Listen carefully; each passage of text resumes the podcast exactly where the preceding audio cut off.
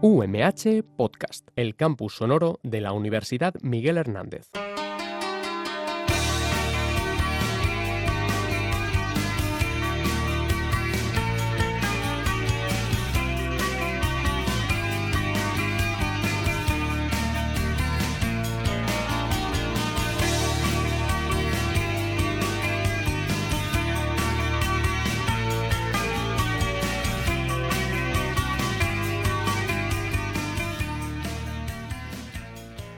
Bienvenidos al programa Salud y Bienestar a través de la alimentación, donde hablamos de todos los temas relacionados con los alimentos y cómo estos pueden afectar a la salud del consumidor.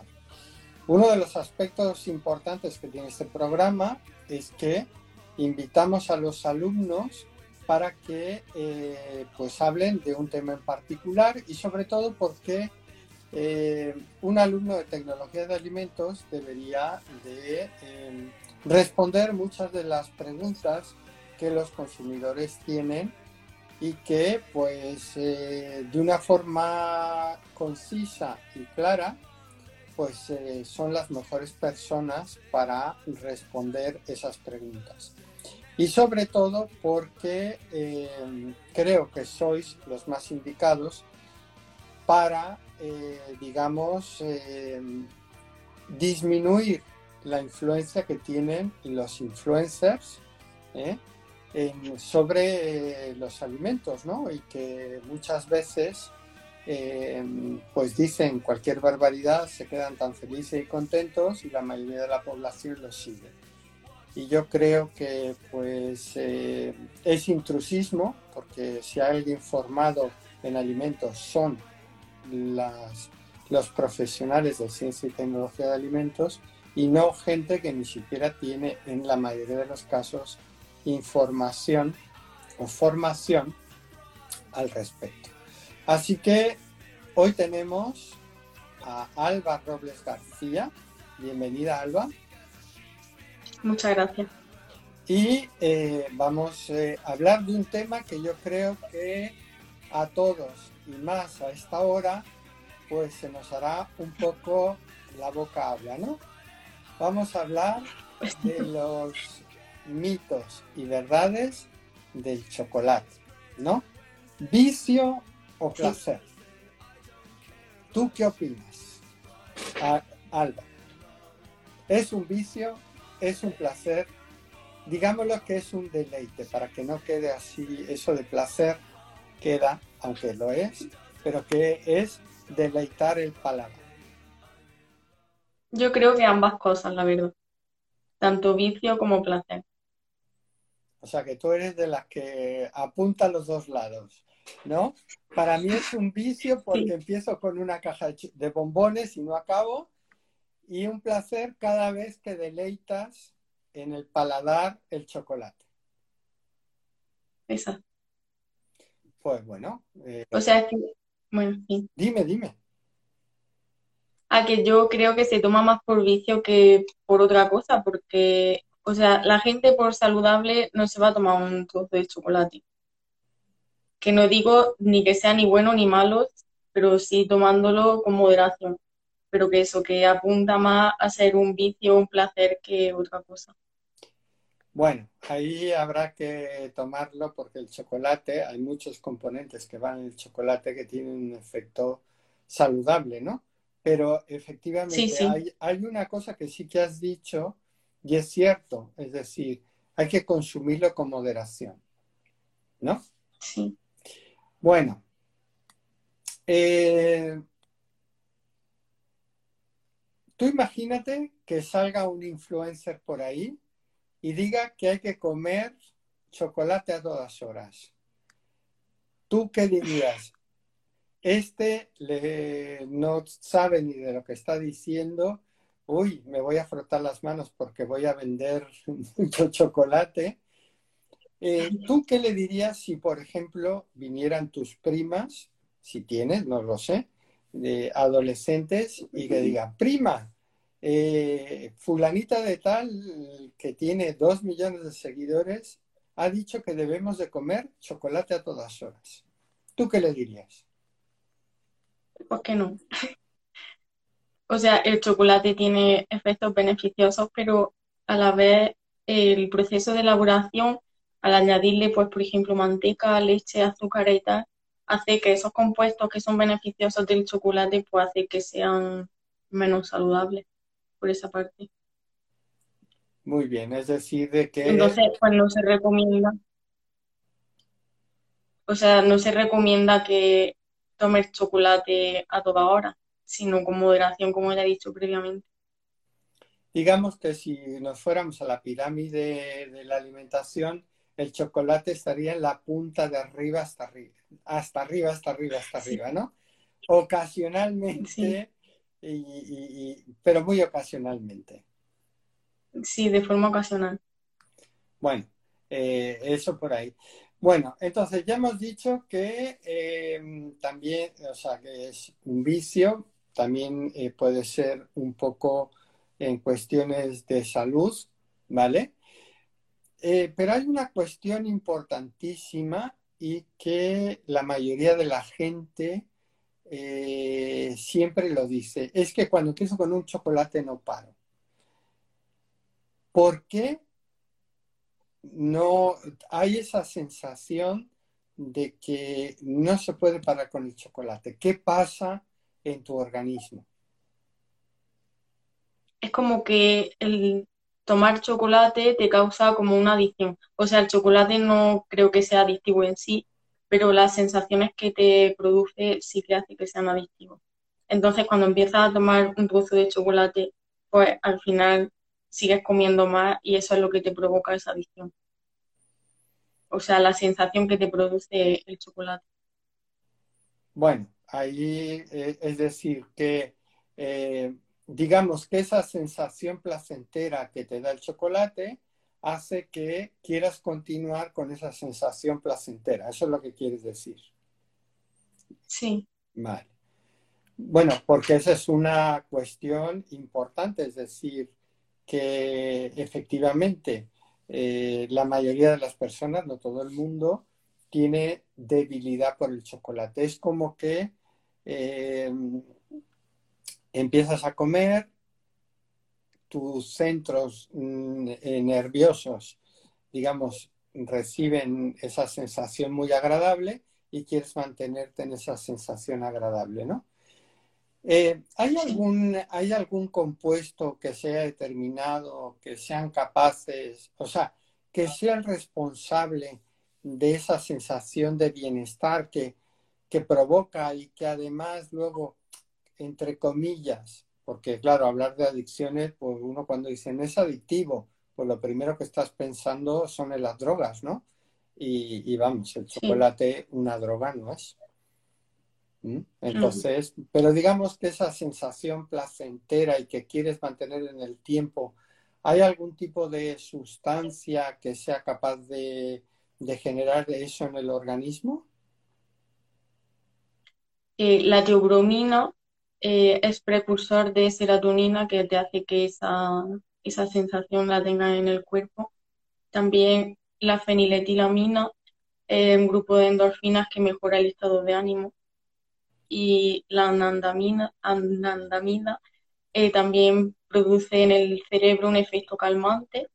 Y por otro lado, la encefalina es una sustancia química también que genera en el cerebro una sensación de placer. Entonces, a lo mejor ese conjunto de, compuestos que he nombrado anteriormente pues hacen que esa, que esa sensación la quieras perdurar más en el tiempo y te haga que sea más adictivo el chocolate.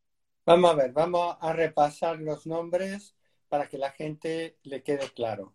Tenemos la primera, la teobromina, ¿no? Sí. Que de hecho es eh, el, uno de los... Eh, de hecho, el, chocolate, o sea, el cacao, perdón, se llama en término, eh, en, su nombre científico es teobroma cacao, ¿no? Entonces, la teobromina es como que, digamos, el compuesto mayoritario y, de cierta forma el que toma el nombre para, del chocolate, ¿no? Digamos. El chocolate es teobroma y el compuesto es la teobromina. ¿Qué otro más tenemos para que la gente se vaya quedando con el nombre? La feniletilamina, la anandamida y la encefalina. Eh, unos nombres encantadores, ¿eh? para que nos los recordemos ahora mismo y la gente lo entienda. Pero yo creo que lo importante es que recalques el papel que tiene cada uno de ellos. Es decir, la teobromina era para... La precursora de la serotonina. La fenitilamina, pues perdón, feniletilamina es la sustancia del grupo de las endorfinas que mejora el estado de ánimo. La anandamida es la sustancia que... ¿no? Te pones contento, te mejora el ánimo. si me como aquí el chocolate y ya estoy más contento y más feliz. Bueno, y la anandamida, que es la sustancia que produce en el cerebro un efecto calmante, y la encefalina, que es la sustancia química que genera en el cerebro una sensación placentera. Fíjate, eh, te hago recalcar ese tipo de cuestiones porque hay una pregunta que nos han hecho a través de, las redes y en las que decía que, mm, que cuál era la, la sustancia que causaba, que, que muchas veces estaba pues como apática, triste, es una chica que estaba apática, triste, pero justo que cuando se sentía así, lo primero que, que su cuerpo había descubierto es que cuando estaba en esos estados comía un poco de chocolate y se encontraba mejor. Entonces yo creo que por ahí van los tiros, ¿no? Sí. Bueno, pues yo creo que eso ya también es, una cosa que, nos indica por ahí. Pero bueno, eh, vamos a ir descifrando, si te parece bien, Alba, un poco lo que es el mundo del chocolate, ¿no? Porque eh, hay veces que mezclamos muchas cosas. Y entonces, ¿qué es el chocolate? Y si es lo mismo chocolate que cacao. ¿Y qué es el cacao? No es lo mismo. El cacao es, son los granos que se obtienen de la planta del, cacao y sin embargo el chocolate es un subproducto del cacao, el cual se obtiene mediante la, la mezcla de la masa de cacao con manteca, con azúcares, con leche, ya lo que, o sea, lo que cada uno le quiera echar ese chocolate. Digamos que uno es un poco la materia prima del otro, ¿no? Sí, el cacao. El cacao eh, que se obtiene a partir de los granos y luego este se procesa añadiéndole, depende, obviamente dependiendo del tipo de, de ¿cómo se llama?, de, chocolate que sea, pues se le puede añadir la leche y haríamos un chocolate con leche, le, le añadiríamos, bueno, o solamente manteca de cacao y, leche y haríamos el chocolate, el chocolate blanco. Y, eh, y, luego ya vendrían los, los, los chocolates amargos que prácticamente no llevan azúcar, pero sí que llevan eh, distinto porcentaje de cacao, ¿no? Es decir, de la materia prima original, que son, es un proceso largo. Eh, fíjate, ah, no sé si sabías, pero hemos tenido eh, ahí en el, departamento hemos tenido especialistas del cacao que han venido a trabajar con algunos de tus profesores de este año en justamente en el cacao para utilizar ah, el, cacao para eh, no solamente como chocolate sino en otros alimentos. ¿Lo sabías? Eh, creo que sí. O sea, me suena, pero no sabía exactamente lo que estaban haciendo. Pues efectivamente, fíjate, eh, incluso eh, en, desarrollo de productos totalmente, mm, eh, digamos, mm, no convencionales, en los cuales el cacao, fíjate, está teniendo mucho éxito. Y todo eso, ¿quién te lo iba a decir? En la EPSO, ¿no? Pues sí. Eh, la EPSO da muchas sorpresas. Sí, la verdad es que sí. Bueno, eh, entonces ya los hemos diferenciado eh, el uno y el otro. Y ahora sí que viene la pregunta del millón. Eh,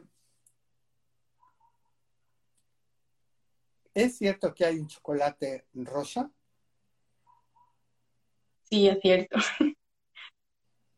Pero eh, ¿lleva colorantes o realmente es como los otros y que el cacao tiene color rosa? No, o sea, es de color rosa, pero no porque llegue ningún colorante ni nada así, sino es natural, pero debido a los pigmentos naturales que llevan las semillas del cacao rubí, pues es de color rosa. Pues eh, la verdad que es una sensación ahora en, el, mercado el, chocolate rosa, ¿no? Eh, para la alta repostería, es decir, para los reposteros muy refinados, y ahora empieza a ver eh, chocolate rosa aplicado en algunos alimentos. ¿Tú ya has probado el chocolate rosa? No. De hecho, creo que cuando iba a comprar así al supermercado y eso nunca lo he visto. Como tableta de chocolate, hasta donde yo sé, creo que no. Pero sí que hay un helado de una marca muy conocida que lleva el chocolate rosa y el que, eh, vamos, que mucha gente ya lo ha probado a través del chocolate. Y luego está la alta repostería, ¿no? Confiterías en las que utilizan porque barato no es. Primeras porque se produce muy poco y segundas pues porque al usarse en, productos de alto valor añadido pues el valor del chocolate en sí misma es Em, es, bueno, está bueno, pero que tienes que ser un experto para, distinguir entre, obviamente el color no, pero el sabor y todo eso, pues la verdad que, hay que ser un poco experto para, poderlos distinguir, ¿no? Em, de hecho, eh, hay un compañero tuyo de un año superior que ya trabajó con el chocolate rosa. No sé si lo conozco, que es David Mayor. Ah, sí, sé quién es. Pero no sabía lo del chocolate rosa. Sí, sí. o sea, que había estado trabajando con él. Sí, sí, ha estado trabajando ya con el chocolate rosa y haciendo unas preparaciones espectaculares, ¿no? Así que para que veas otra sorpresa de la EPSO, por si no lo sabes. Otra más. Exactamente. Bueno, eh, fíjate, el chocolate estamos acostumbrados a tomarlo en tableta, en las típicas onzas, o también en bebida. Pero el chocolate en función del país, en el caso de las bebidas, se toma con leche y se toma con agua. ¿Vale? Eh, ¿Tú has llegado a probar chocolate con agua? Porque España es de tradición en general de leche, no de agua. Pero tú has llegado a tomar. Sí, lo he probado las dos formas. ¿Las dos? ¿Y qué tal? ¿Qué te gusta más? A mí personalmente me gusta más con agua. Pues se nota más el sabor del chocolate.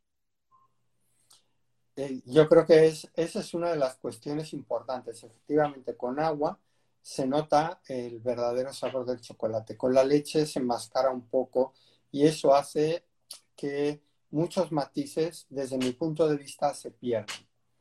Y fíjate, yo creo que en España empezó a conocerse lo del agua a partir de una película que dice que se llama Como agua para chocolate. Eh, ¿Tú llegaste a verla? o alguna vez la has visto por ahí, la, has visto en estas series, eh, perdón, en estas cadenas de, por no decir los nombres, ¿no? Pero de estas que tienen películas eh, para ver a la hora que quieras, cuando quieras y las veces que quieras. ¿eh? Pues claro, no sí, la vi hace tiempo. No, no podemos hacer propaganda de marcas comerciales, como es obvio, ¿no? Pues ¿eh? Entonces, pero claro, esto es muy fácil decir, la, plataforma fulana de tal. Bueno, entonces, la has visto, ¿no? Sí, hace tiempo la vi. ¿Y qué te pareció la película? Porque además de, de agua para chocolate, es decir, que se preparan eh, el, chocolate en sí mismo, yo creo que es una apología muy buena, bueno, sí, de la comida mexicana, ¿no? Donde el chocolate precisamente viene de México.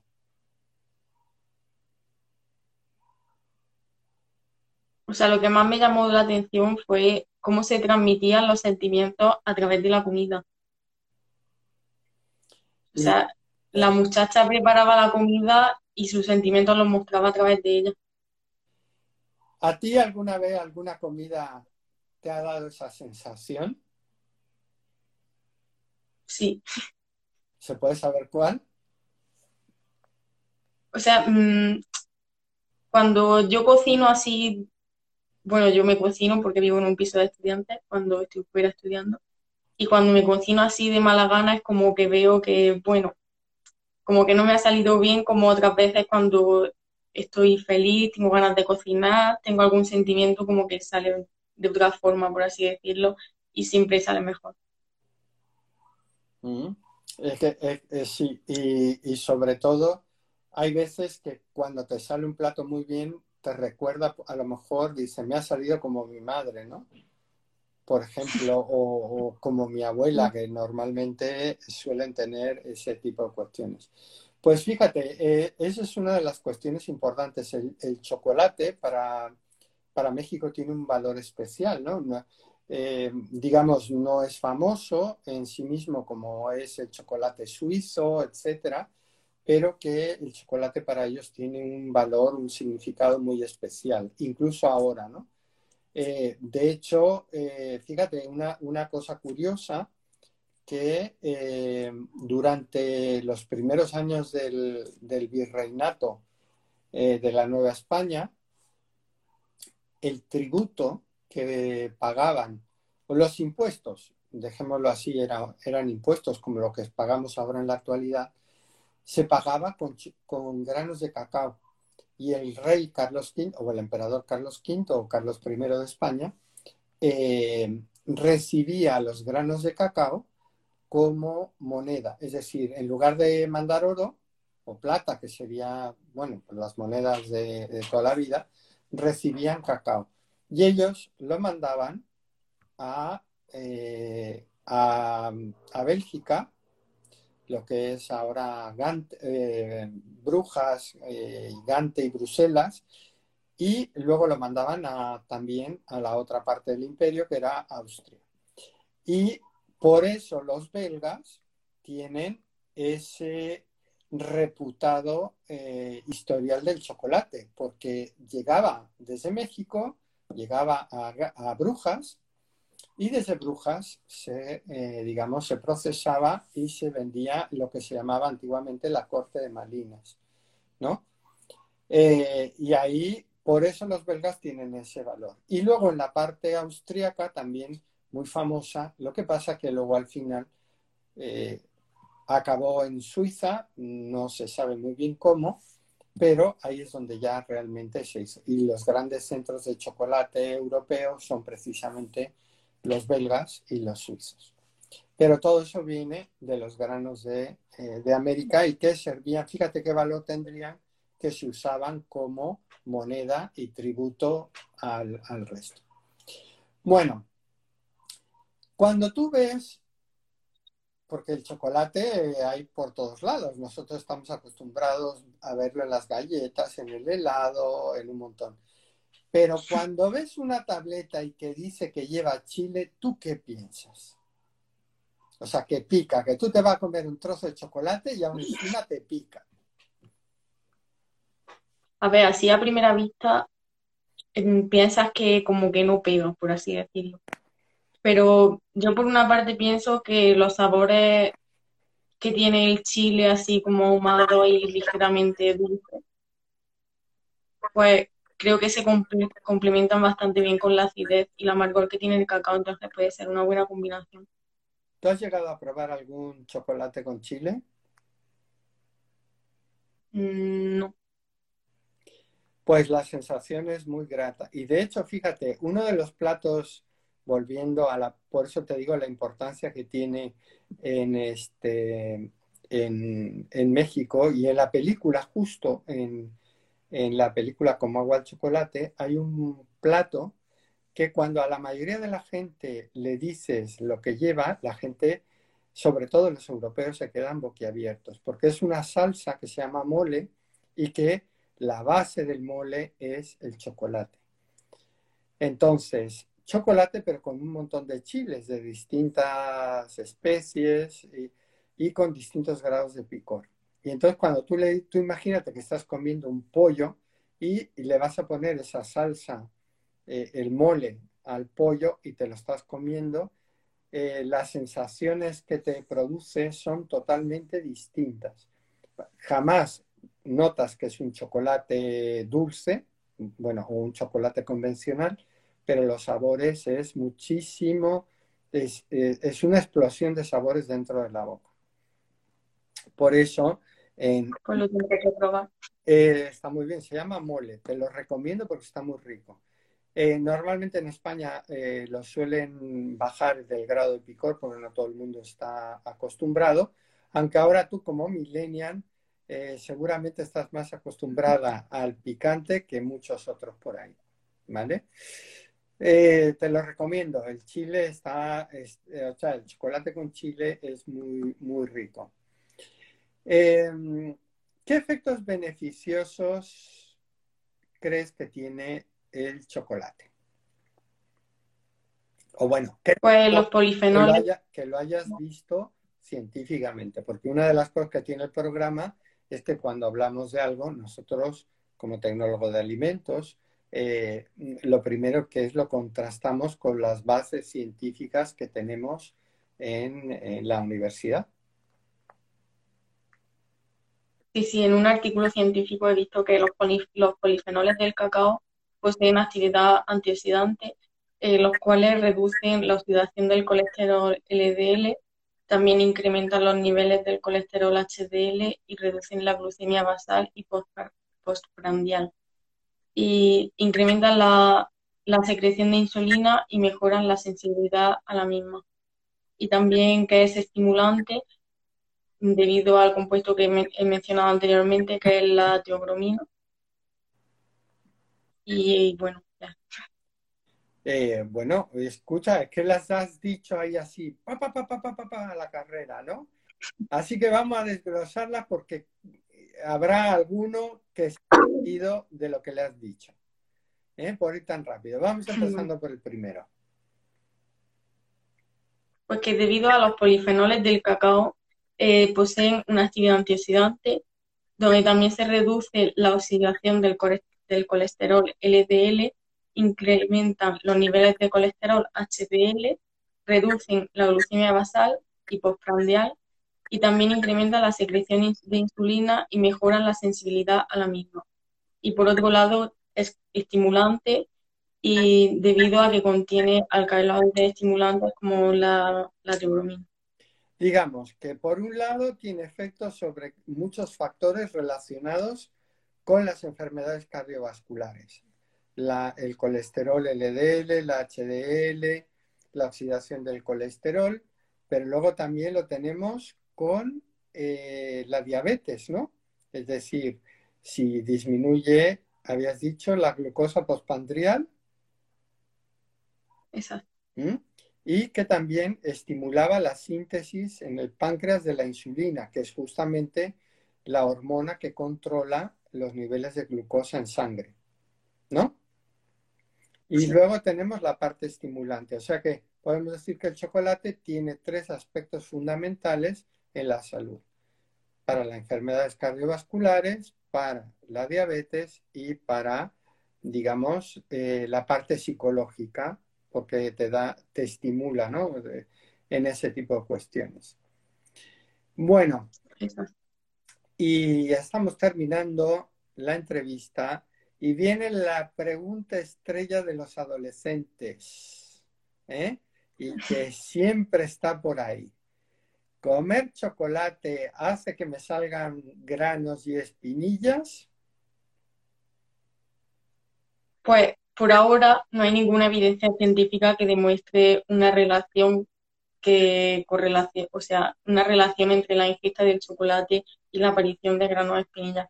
se relaciona más con el alto consumo diario de alimentos ricos en azúcar y grasa. O sea, no quiere decir que si un día te comas un trozo de chocolate, por ejemplo, te va a salir un grano. Pero sin embargo, si diariamente sigues una dieta de alta carga glicémica, aumentarían las concentraciones en sangre de insulina y que a su vez se promueve la secreción de andrógeno. Entonces esto haría que sí que aparezca un grano o una espinilla. O sea que no le achaquemos al muerto de los barros y espinillas ¿eh? al chocolate. Hay muchos más factores asociados a una dieta que realmente eh, que tú te comas una onza de chocolate y mañana vayas a aparecer en la cara llena de granos. Ahora piensa, si tú eso lo hubieras sabido cuando eras adolescente, ¿qué, qué hubieras hecho? Pues comer más.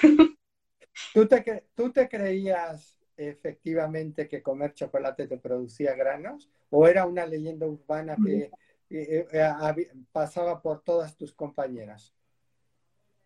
Sí, me lo creía. ¿Mm? Pero ya no. Ahora no, ahora ya lo has comprobado eh, leyendo todos los trabajos científicos que eso, lo del chocolate y las espinillas, es falso, ¿no? Bueno, no hay evidencia científica, dejémoslo así, porque tampoco se puede ser tan categórico, porque luego a lo mejor nos falta encontrar algún mecanismo que a lo mejor ocasione. A fecha de hoy. Claro, pero por ahora no. 12 de octubre del de nuestro querido año pandémico del 2020, no hay evidencia científica al respecto. ¿No? Exacto.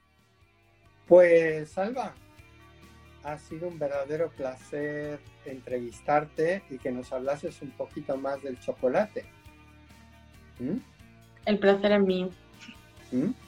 Y eh, nuestro documentalista nos, está, nos dice, bueno, me ha pasado, que estáis haciendo un producto muy delicioso en desarrollo e innovación de alimentos. Te deseo que te salga muy bien porque están en fase incipiente y que cuando lo termines te invitamos a que nos hables de él aquí en Salud y Bienestar a través de la alimentación. ¿Acepta el reto? Lo acepto. Pues muchas gracias, Salva. Eh, muchas gracias. Y nada, a todos ustedes, los que nos están escuchando, que terminen de pasar un, buen puente y que mañana disfruten el Día Nacional de España, que es Nuestra Señora del Pilar, y que eh, tengan mucho cuidado. El coronavirus sigue por ahí y está esperando a que nos descuidemos. Así que muchas gracias, un saludo a todos la Radio UMH, a Sonia, a Borja, a Sergio, a Julio, que siempre están ahí para atendernos eh, después de las entrevistas a través de Instagram. Muchas gracias, gracias a todos los oyentes y Alba. Muchas gracias por todo. Te esperamos en otra ocasión en salud y bienestar a través de la alimentación. Muchas gracias y que pasen muy bien. Gracias.